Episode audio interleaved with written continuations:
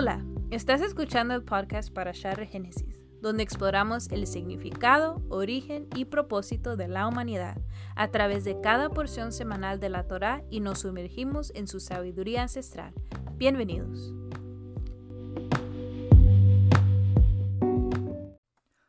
Hola, ¿qué tal? ¿Cómo están? Bienvenidos a este podcast, el podcast de Regénesis.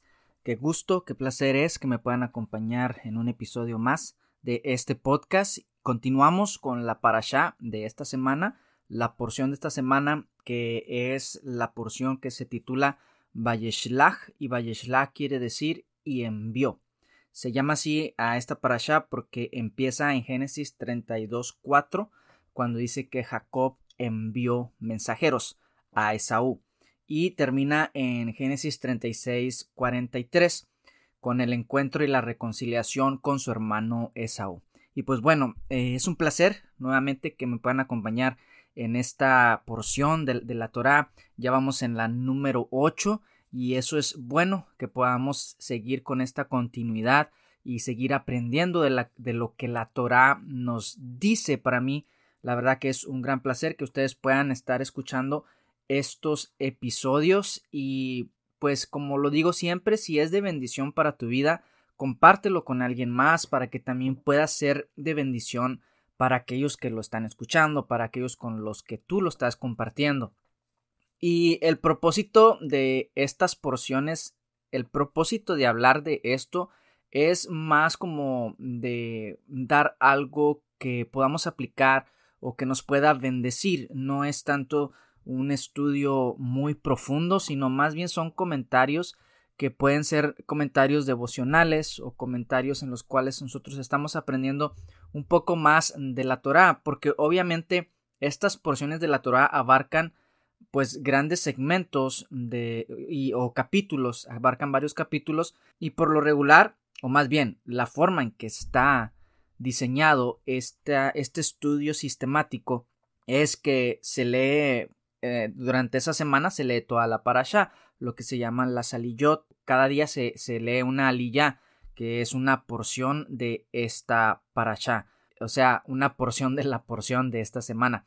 Entonces, obviamente en un episodio de 20, 30 minutos no podemos abarcar todo lo que conlleva o todo lo que contienen las parashot, porque nos podríamos durar hasta dos, tres horas hablando de cada segmento. Si lo hacemos verso por verso, pues duraríamos mucho más. Pero el fin es, o el propósito es de que de estas porciones podamos sacar algo que nos bendiga. Entonces, lo digo porque la porción de esta semana yo, bueno, estoy empezando a grabar y creo que va a durar un poco menos que las otras, pero eso pues no lo no es lo importante, sino más bien que podamos transmitir una enseñanza, una aplicación práctica a nuestras vidas y algo que sea de bendición, que sea de, bendición para, para nosotros y bueno, y para ustedes, claro.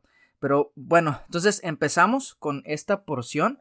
Sin más, empezamos con la parasha Vayeshlach. Recapitulando un poquito lo que vimos en el episodio anterior, hablábamos acerca del el encuentro que Jacob tuvo en ese lugar llamado Betel, donde él ve ángeles que suben y bajan. Bueno, primeramente él pone una piedra como cabecera, ya hablábamos en el episodio anterior cómo es qué es lo que representa esta piedra, qué es lo que representa la escalera y cómo es que en este pasaje o en este suceso podemos ver la realidad del Mesías, la realidad de Jesús como esa revelación que nos da fortaleza, esa revelación que nos mantiene estables, firmes, que nos da fundamento y también lo vemos como esa escalera que conecta el cielo con la tierra, lo divino con lo terrenal, aquel que nos puede acercar al Padre, aquel que nos revela al Padre. Entonces, vemos cómo es que Jacob tiene esta revelación o este sueño y termina él diciendo, este lugar ciertamente es casa de Dios y puerta del cielo, y yo no me había dado cuenta, yo no lo sabía, y por eso pone a ese lugar Betel, que es la puerta al cielo o el lugar donde Dios se manifiesta y que años después o, miles de años después se establece como el lugar de adoración, el centro de adoración de Israel, que es el templo, ahí es donde se construye. Y anteriormente es donde Abraham ofrece a Isaac, es donde él hace ese altar. Entonces por eso se cree que cuando Jacob agarra esas piedras, eran piedras que su mismo abuelo había puesto como un altar para sacrificar a Isaac. Ya hemos visto ese pasaje, como es que termina Isaac vivo y Dios probando la fidelidad de Abraham. Pero bueno, seguimos. Después, esto, la, la porción anterior abarca también todo lo que es la narrativa de Jacob viviendo con su suegro, con Labán, y haciendo tretas con él. Jacob eh, llevaba una vida no muy ética, no muy ética, aunque vimos en episodios anteriores cómo es que la Biblia lo describe como alguien justo cuando dice que él es quieto. Veíamos cómo es esta palabra en realidad significaba que era justo, que era recto, que tenía ese atributo, o más bien se le da ese nombre o esa descripción de un hombre que es tranquilo, que está en sus tiendas, a diferencia de Saúl, que Saúl es un hombre de campo, es un hombre acostumbrado a ganar las cosas a la fuerza, un hombre que es eh, rudo, un hombre que es todo lo externo, pero a Jacob se le describe como alguien interno, alguien que está dentro, porque incluso se le describe como alguien que está dentro de las tiendas, o sea, alguien que no salía. Ah, literalmente, si lo vemos literalmente, pues podemos ver hasta a un hombre delicado, un hombre que no quiere ensuciarse o no sé, pero la realidad es que aquí tenemos que entender el mensaje espiritual que nos está transmitiendo para nosotros. También vimos cómo es que la lucha entre estos dos no era precisamente entre ellos dos, sino que era con, e, con sí mismos. Tanto Jacob como Esaú luchaban por sí mismos, consigo mismos, por hacer lo que era correcto, o más bien ellos tenían esta lucha entre hacer lo bueno y hacer lo malo, y dependiendo de lo que ellos eligieran eran las consecuencias que les iban a venir, ya sean consecuencias malas o consecuencias buenas. Ok, entonces seguimos con esto. La parasha, esta parasha Bayeshlach, bueno, entonces esta parasha que se llama Bayeshlach, que es la que estamos ahora, comienza con la preparación de Jacob para encontrarse con Esaú. Después de que Jacob hizo todo lo que hizo, que le vende, le compra la primogenitura, que le gana la bendición, que engaña a, a su papá Isaac, que se va con Labán y también ahí con Labán empieza a hacer cosas y Labán también le empieza a hacer cosas a, a Jacob. Entonces, después de todo esto, vemos ya a un Jacob que está avanzado de edad, ya tiene una familia numerosa, tiene dos mujeres y sus dos concubinas que les dieron a, estos otros hijos, y ya es un hombre grande, y ya es un hombre que tiene una vida ya hecha, ya recorrida, pero nos presenta, esta porción nos presenta a un Jacob cargando con todas las consecuencias de lo que él venía haciendo. Recordemos una cosa, Jacob no era un hombre perfecto, es lo que hablábamos en el episodio anterior. Lo que él hizo, las cosas que él hizo, muchas eran cosas incorrectas, aunque él buscaba lo espiritual, él buscaba lo, correcto, pero lo buscaba de una forma incorrecta. Esto le provoca caos y consecuencias a Jacob. Una de las principales consecuencias que le provoca a Jacob es que su propio hermano Esaú quería matarlo. Esta lucha entre ellos, que no debería ser así, lo recalco, que en realidad la lucha debería ser entre sí mismos, pero esta lucha que hubo entre ellos como hermanos, el Jacob hacer cosas que no estaban correctas, le trajo una consecuencia y un caos a su vida, y es que Saúl quería matarlo. Saúl terminó muy enojado y muy resentido y con mucho odio hacia Jacob, tanto que él jura y dice, cuando lo mire, lo voy a matar. Cuando lo mire, no voy a tener piedad ni compasión de él. Esto se quedó en la mente de Jacob. Y él, al saber que Saúl viene con 400 hombres a su encuentro, él dice, bueno, son 400 hombres y no vienen nada más porque sí. O sea, esto es una, e, e, es una actitud de guerra, es una actitud de que Saúl viene para acabar conmigo y acabar con toda mi familia. Entonces, Jacob estaba viviendo en ese momento un momento de presión sobre su vida. Presión por las consecuencias que eh, se le iban a venir, por todo lo que él había hecho. Él hizo cosas que lo llevaron a traer caos. Y la vida de Jacob, como les digo, no nos muestra a un Jacob perfecto. No nos habla de un hombre perfecto, sino de un hombre que está en proceso. Nos habla de un hombre caminando hacia la perfección y buscando ser justo. Es decir, cuando se habla de Jacob como un hombre quieto, como un hombre justo, como un hombre recto, no precisamente está describiendo lo que él ya es, sino más bien está describiendo lo que él debe de ser. Porque recordemos, no solamente está hablando de estos dos personajes, sino que lo que nos está mostrando es una historia que tiene que ver con nosotros, una aplicación que tiene que ver con nosotros, de que ah, nosotros somos Jacob, nosotros somos Esaú, depende de lo que nosotros decidamos, vamos a ser uno o el otro. Y lo que hagamos va a traer consecuencias. Entonces, no nos habla de una persona ya perfecta, nos habla de una persona que está en un proceso. Todos nosotros estamos en procesos. Todos nosotros estamos siendo trabajados, procesados, vamos en camino a mejorar en nuestras vidas. Es por eso que se dice esa frase, que seas la mejor versión de ti, que busquemos ser la mejor versión de nosotros. Y tiene cierto sentido porque es cierto, nosotros en nuestro caminar, en nuestra vida diaria, tenemos que buscar el mejorarnos constantemente.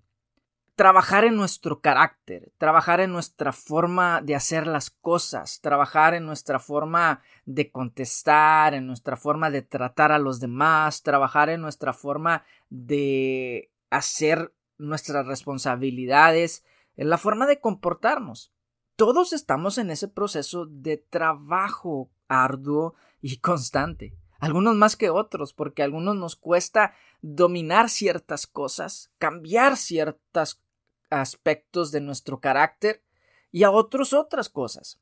Pero aquí nadie somos perfectos en realidad.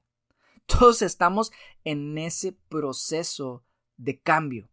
Entonces, cuando estamos en un proceso de cambio necesitamos un estándar. Necesitamos un parámetro, necesitamos algo que nos delinee un norte, alguien, algo que nos diga hacia dónde caminar y cómo hacer las cosas. Entonces nosotros entendemos que la palabra, los mandamientos de Dios, la voluntad de Dios es la que nos enseña cómo es que nosotros podemos seguir avanzando y transformando nuestro carácter. Y esto me recuerda al Salmo 19, que dice lo siguiente. En la sección 2, donde habla acerca de la palabra, porque recordemos que el Salmo 19 está dividido en, en dos secciones. Una sección que habla de cómo es que la naturaleza anuncia al Creador, y la otra sección es cómo es que la palabra muestra la voluntad de Dios. Dice en el 7, la ley de Jehová es perfecta que convierte el alma. El testimonio de Jehová es fiel, que hace sabio al sencillo. Los mandamientos de Jehová son rectos, que alegran el corazón. El precepto de Jehová es puro, que alumbra los ojos. El temor de Jehová es limpio, que permanece para siempre. Los juicios de Jehová son verdad, todos justos. Deseables son más que el oro, y más que mucho oro afinado, y dulces más que la miel, y que la que destila del panal. Tu siervo es además amonestado con ellos. En guardarlos hay grande galardón. ¿Quién podrá entender sus propios errores? Líbrame de los que me son ocultos. Preserva también a tu siervo de las soberbias, que no se enseñoreen de mí, entonces seré íntegro y estaré limpio de gran rebelión. Sean gratos los dichos de mi boca y la meditación, de mi corazón delante de ti, oh Jehová, oh Yahweh, roca mía y redentor mío. Vemos en esta segunda sección del Salmo 19 que se habla acerca de la palabra, de cómo es que la palabra es perfecta, que convierte el alma. que convierte al ser humano, lo hace diferente. Entonces, los parámetros que nosotros debemos de buscar están aquí en la palabra. Están, están, están en ella. Dice, los mandamientos de Jehová son rectos que alegran el corazón. Y me gusta lo que dice en el 13, dice, preserva también a tu siervo de las soberbias.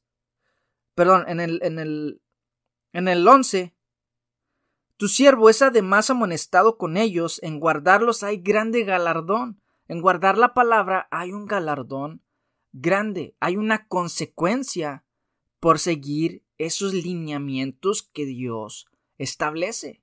Lo vimos en Deuteronomio cuando hablamos acerca de Ekef.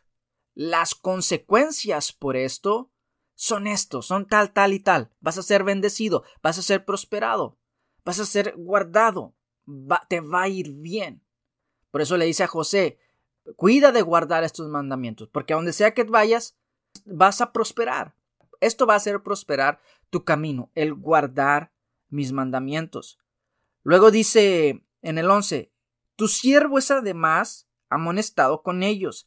En guardarlos hay grande galardón. ¿Quién podrá entender sus propios errores? Líbrame de los que me son ocultos. Preserva también a tu siervo de la soberbia, que no se enseñoreen de mí, entonces seré íntegro y estaré limpio de gran rebelión. Dice, ¿quién podrá entender sus propios errores? Entonces, el ser humano no puede entender sus propios errores a menos de que haya una ley que le diga qué es lo bueno y qué es lo malo. Entonces, por eso está la, la palabra de Dios. Ahora, entramos en esto por lo que hablábamos acerca de ser perfeccionados, acerca de la vida de Jacob, de cómo es que no era un hombre justo, pero era un hombre que estaba en ese proceso. Todos estamos en ese proceso. Todos estamos en un caminar de ser transformados hasta llegar, como dice la palabra, a la altura del varón perfecto, o sea, a la altura de Yeshua. Yeshua es el modelo perfecto, Él es el estándar al cual nosotros tenemos que seguir, pero también es la, Él es la palabra. O sea, la palabra es nuestra guía, es también donde encontramos el estándar de Dios, pero quien cumplió con ese estándar fue Yeshua. Yeshua nos enseñó a cómo es que debemos de vivir, cómo es que debemos de guardar la palabra. Es por eso que él le dice a la gente, a los fariseos con los que él discutía, oísteis que fue dicho, pero yo les digo. ¿Qué, ¿Qué, quería decir Jesús con esto de oísteis que fue dicho? Bueno, porque los rabinos sabios de su época tenían interpretaciones acerca de lo que ya estaba escrito, y es por eso que ellos decían está escrito, pero yo les digo esto. ¿Oíste que fue dicho? O sea, oíste una interpretación de alguien acerca de las escrituras, pero yo te digo esto. Era una fórmula, era un dicho que se decía en ese entonces. Es por eso que Jesús también lo adopta y dice, oíste que fue dicho, las interpretaciones de los rabinos, las interpretaciones de los otros sabios o maestros de la Torá, dijeron esto, pero yo les digo que esto es así. O sea, yo les digo que el mandamiento se cumple o se guarda de esta manera. Ustedes escucharon que hay que uh, amar a prójimo y odiar a su enemigo, mas yo os digo, ama a tu prójimo y ama también a tu enemigo. ¿Por qué? Porque los intérpretes decían, bueno, la escritura dice que amemos, porque la palabra de Dios en el Antiguo Testamento dice que amemos a nuestro prójimo, pero ellos le añadían y decían, bueno, pero no amemos a, los extraños, a los extranjeros, a los que no son nuestro, nuestro prójimo, sino solamente a nuestro prójimo. Entonces viene Jesús y dice, no, también ama a tu enemigo. Entonces Jesús está enseñando un nivel mayor de aplicación de las escrituras. Entonces, él es, él, por eso digo que Él es el estándar. Jesús es el estándar, pero Jesús en ningún momento está llevando la contra a la palabra de Dios. Entonces, la palabra de Dios, la escritura, la Torah, es una ley o es la ley que nosotros tenemos que aplicar a nuestras vidas. Pero el hombre ha, ha transgiversado, ha dado sus interpretaciones, pero viene el Mesías, Yeshua, y él nos muestra la verdadera interpretación. Y ahora Él nos dice, yo no vine a abrogar la ley ni los profetas, sino para que se cumplan. Y entonces Él empieza a hablar de los mandamientos de Dios y dice, ¿cuál es el mayor mandamiento? Dice, ama a tu Dios y a tu prójimo como a ti mismo. Dice, en esto consiste toda la ley. Y es decir, Jesús viene a enseñarnos y a decirnos, ¿sabes qué? ¿Cómo es que se guarda la ley? Amando a Dios y amando a tu prójimo. Este es el estándar. Esta es la forma, porque si yo amo a mi hermano, si yo amo a Dios, entonces voy a hacer lo que la escritura dice. Voy a guardar la ley. No voy a hacer cosas en contra de mi hermano. Entonces es por eso que Jesús viene a ser el estándar, porque Él es el que sí guardó la ley y ahora nos enseña a nosotros a cómo es que debemos de vivir conforme a esos parámetros, amando como Él amó. ¿Sí? Entonces Jesús es la medida y todos nosotros vamos avanzando y caminando hasta llegar a esa medida del varón perfecto. No lo somos ahorita, pero estamos en esa búsqueda, estamos en esa lucha de, vencernos a nosotros mismos, dejar que nosotros menguemos para que Jesús, para que Yeshua sea el que crezca en nosotros y cada día nosotros estar poniendo nuestra mirada, nuestro objetivo en Él. Él es nuestra meta a seguir. Él es el modelo. Él es el nuevo Adán al cual nosotros debemos de ver para nosotros imitar y ser como Él es. Entonces, Él es nuestro objetivo principal. Entonces, volviendo a Jacob, no era un hombre perfecto. Era un hombre con muchas cosas que él tenía que trabajar. Entonces, se le presenta a Jacob, volviendo a esta porción de la Torá, se le presenta esta situación en la cual él se va a encontrar con su hermano, al cual él también le hizo mucho daño. Los dos se hicieron daño. Los dos lucharon en una guerra que era sin motivo. Una lucha que era innecesaria. Pero ahora era el momento de la confrontación. El encuentro inevitable con Esaú. Y había dos opciones para Jacob. Había dos panoramas para él. De hecho, él llega a un lugar y ese lugar se llama Mahanaim, que quiere decir dos campamentos. Jacob llega a este lugar, dos campamentos, y él divide a su gente en dos grupos. A una la pone en un campamento y a otra la pone en otro campamento, porque él ya tenía sus ideas. Pero esto también nos habla de que había dos opciones para Jacob, o dos posibles panoramas para Jacob. Uno era, o Esaú viene con todo contra mí y me destruye y acaba con toda mi familia y conmigo, y así, para así saciar su sed de venganza, o la otra es que me perdona. Pero no hay vuelta atrás. Las consecuencias vienen de frente el momento de la confrontación ha llegado y solamente tengo estas dos opciones. ¿Cuántos de nosotros hemos hecho cosas que traen caos a nuestra vida y llega un momento en que tenemos que confrontar esas cosas? Un error que cometimos, algo que hicimos mal y, y que dijimos, ay, este, bueno, la libré. Pero tarde o temprano llega las consecuencias de eso y tenemos que confrontar la realidad. Entonces tenemos dos opciones, o aquello me va a destruir, aquello que yo hice incorrecto y que trajo como consecuencias me va a destruir, o quizá tenga una segunda oportunidad de librarlo y dar la vuelta a la página.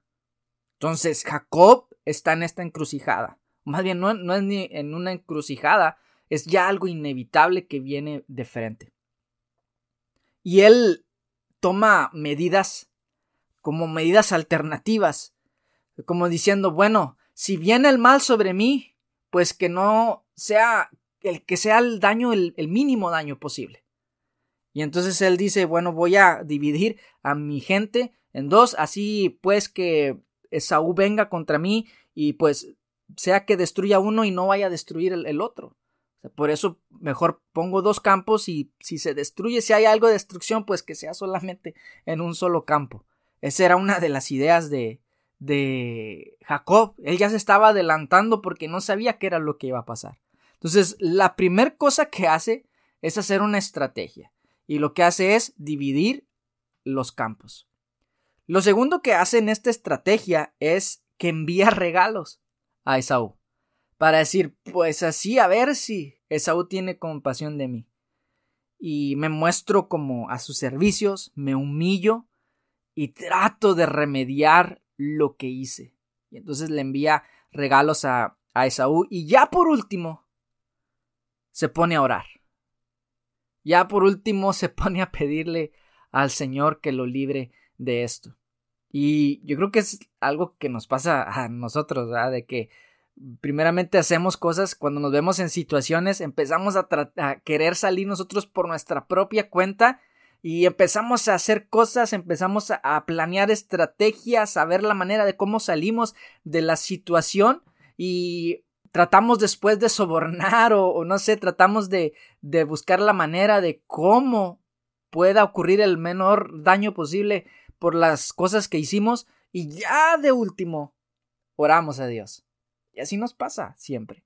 Dejamos la oración de último. Y cuando debe ser al revés, primero es la oración y pedirle a Dios qué son los pasos que tenemos que seguir.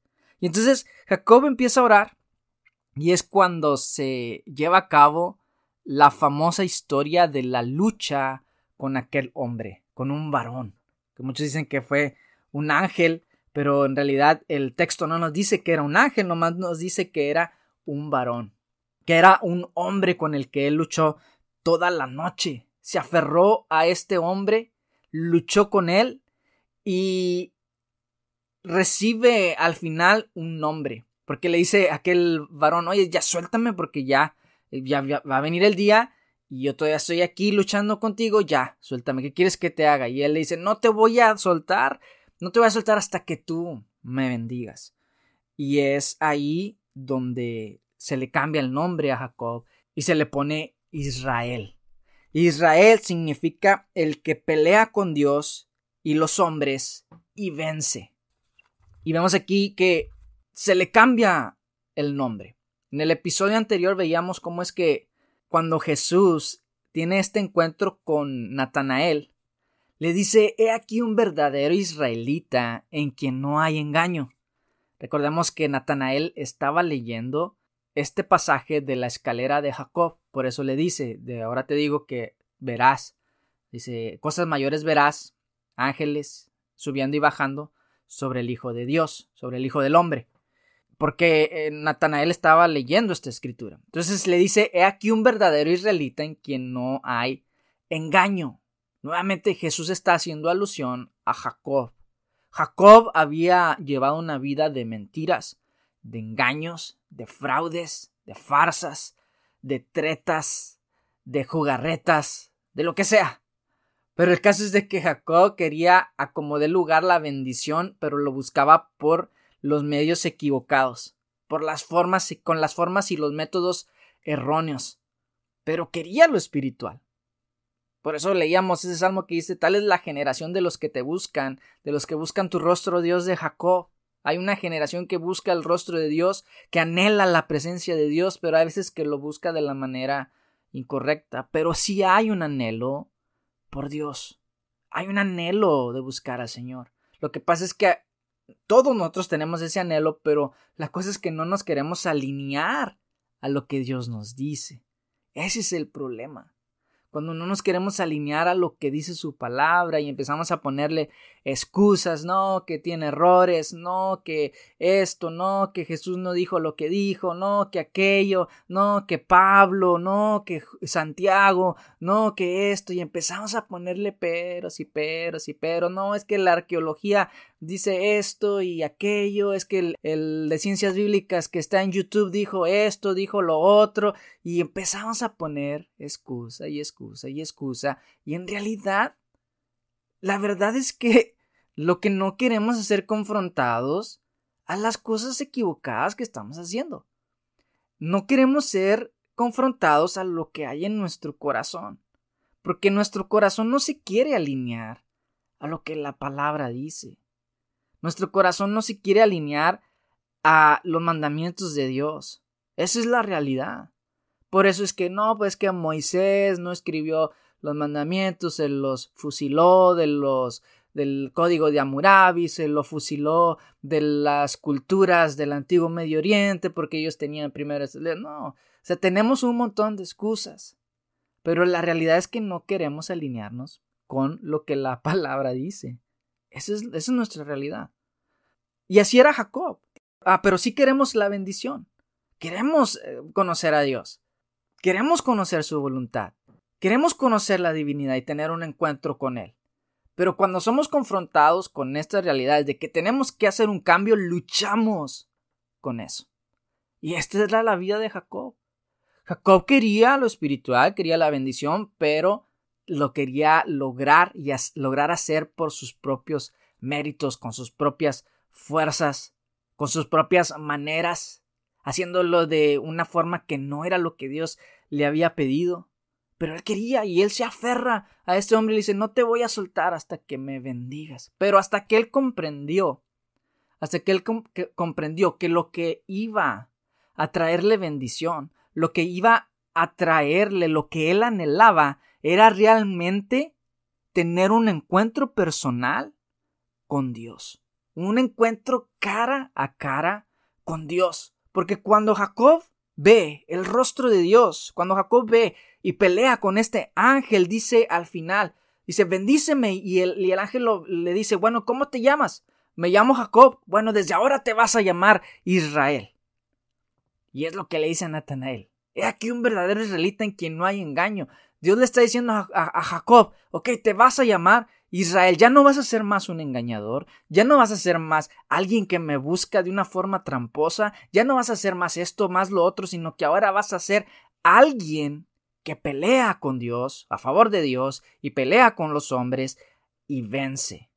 Ahora tu nombre será distinto, ahora vas a ser un hombre verdadero, un hombre recto, un hombre que hace justicia, un hombre que camina en integridad, que camina diferente. Y es cuando entra esa revelación a Jacob y dice, vi cara a cara a Dios y fue librada mi alma.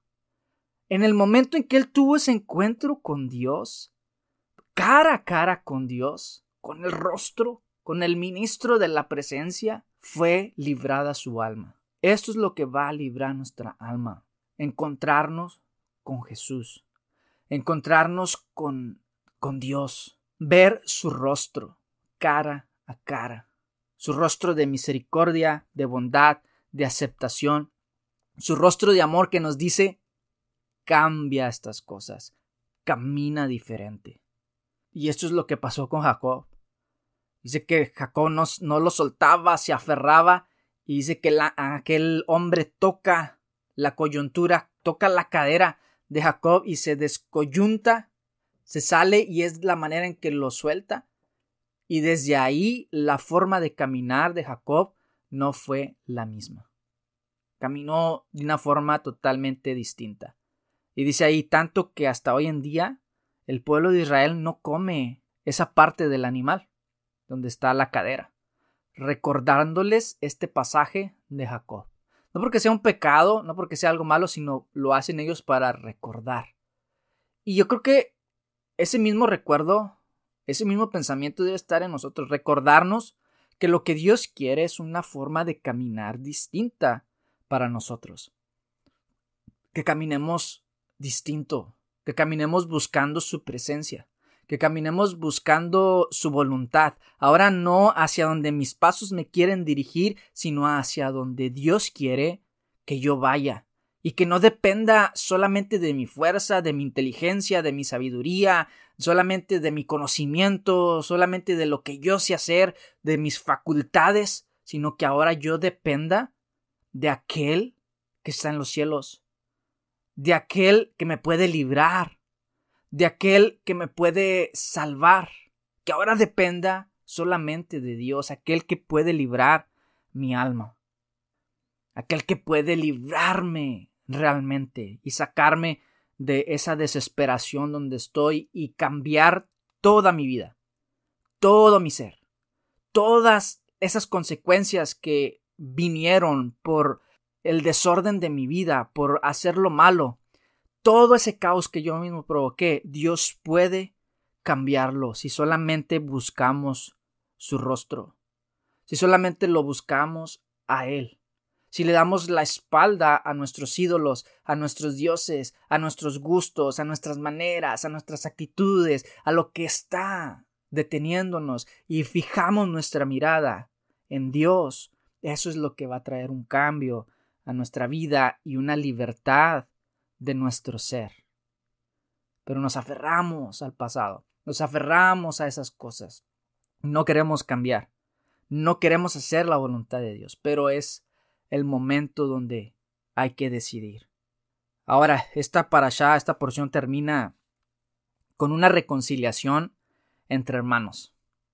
Esaú no se va contra Jacob para destruirlo, sino que se abrazan, se funden en un abrazo, se funden en este en esta reconciliación. Esaú ve a los hijos de Jacob, Jacob ve a los hijos de Esaú, ven cómo han prosperado, ven cómo aunque ellos tuvieron una vida de dificultad, se odiaron, se odiaron por un momento, pero al ver cómo el uno y el otro prosperaron, porque tanto Saúl como Jacob fueron bendecidos, ahí se acabó toda enemistad, ahí se acabó todo. Pero una cosa es lo siguiente, siempre es necesario dar la cara a las situaciones que nosotros mismos hemos provocado. Jacob tuvo que dar la cara a lo que él mismo había provocado. No podemos estar huyendo toda la vida de eso.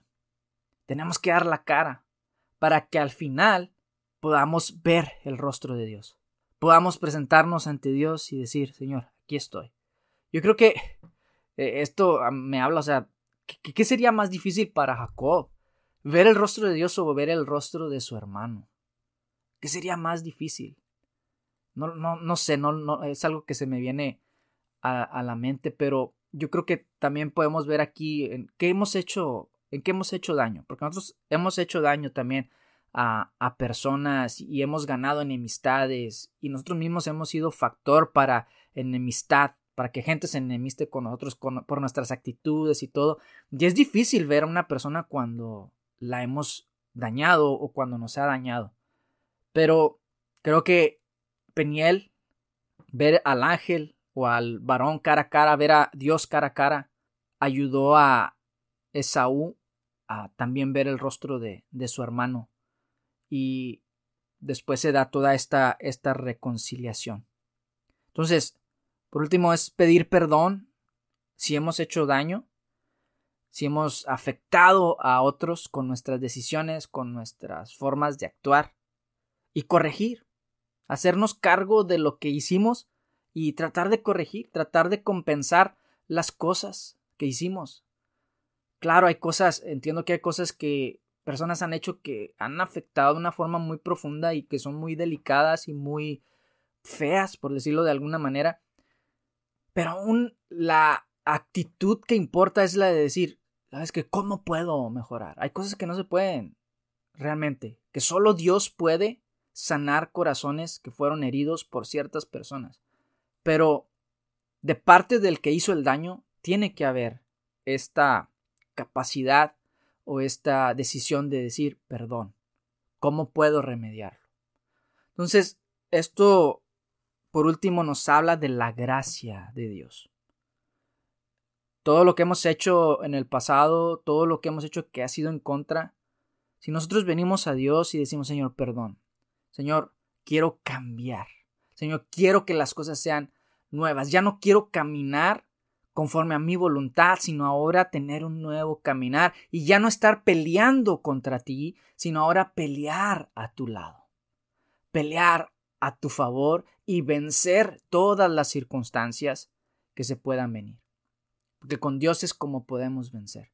Entonces es ahí donde la gracia, el favor de Dios se manifiesta y nos da una nueva oportunidad. Nos dice, está bien, estas son las consecuencias por lo que hiciste, pero vamos a sacar lo bueno de todas estas cosas. Y es donde Dios empieza a trabajar y empieza a, trabajar con nosotros también y nosotros trabajar en remediar cosas y es donde vamos saliendo a flote, vamos saliendo adelante, eh, corrigiendo, vamos saliendo adelante, tratando con nuestro carácter y es ahí donde podemos ver la gracia de Dios, de que Él nos da favor con las personas, Él nos da favor en medio de las circunstancias y Él hace una nueva creación. La vida de Jacob también es una vida de nueva creación. Después del caos viene el orden y con el orden viene una nueva creación, un nuevo reverdecer, un regénesis, algo nuevo, algo distinto y un nuevo caminar. Entonces, lo único que nos queda es mantenernos en ese caminar. ¿Y cómo nos vamos a mantener? Poniendo nuestra mirada en Dios, en Yeshua, en su palabra y siendo guiados por su Espíritu Santo. Entonces, lo dejamos hasta aquí. Espero que sea de bendición para tu vida y nos escuchamos en el próximo episodio. Recuerda leer las porciones si esto te está gustando. Recuerda, yo te aconsejo que leas las porciones. Esta porción es desde Génesis 32.4 a Génesis 36.43 y recordamos el nombre que es Vayeshlach y dice y él, y él envió. Él envió mensajeros. Entonces, para que tengas un mayor provecho de esto, de esta porción, pues también es necesario que tú lo leas en tu casa y también que Dios mismo te hable a ti, las cosas que Él quiere hablarte a ti en específico. Esto es algo que Dios me habla a mí, lo comparto contigo, pero también Dios tiene algo para hablarte a ti. Entonces, te dejo esto, te aconsejo que lo, que lo hagas y vas a ver que es de mucha bendición. Entonces, sin más, nos escuchamos en el próximo episodio de esta porción, la porción 9 de la Parashá del estudio sistemático de la Torah. Bendiciones. Nos escuchamos.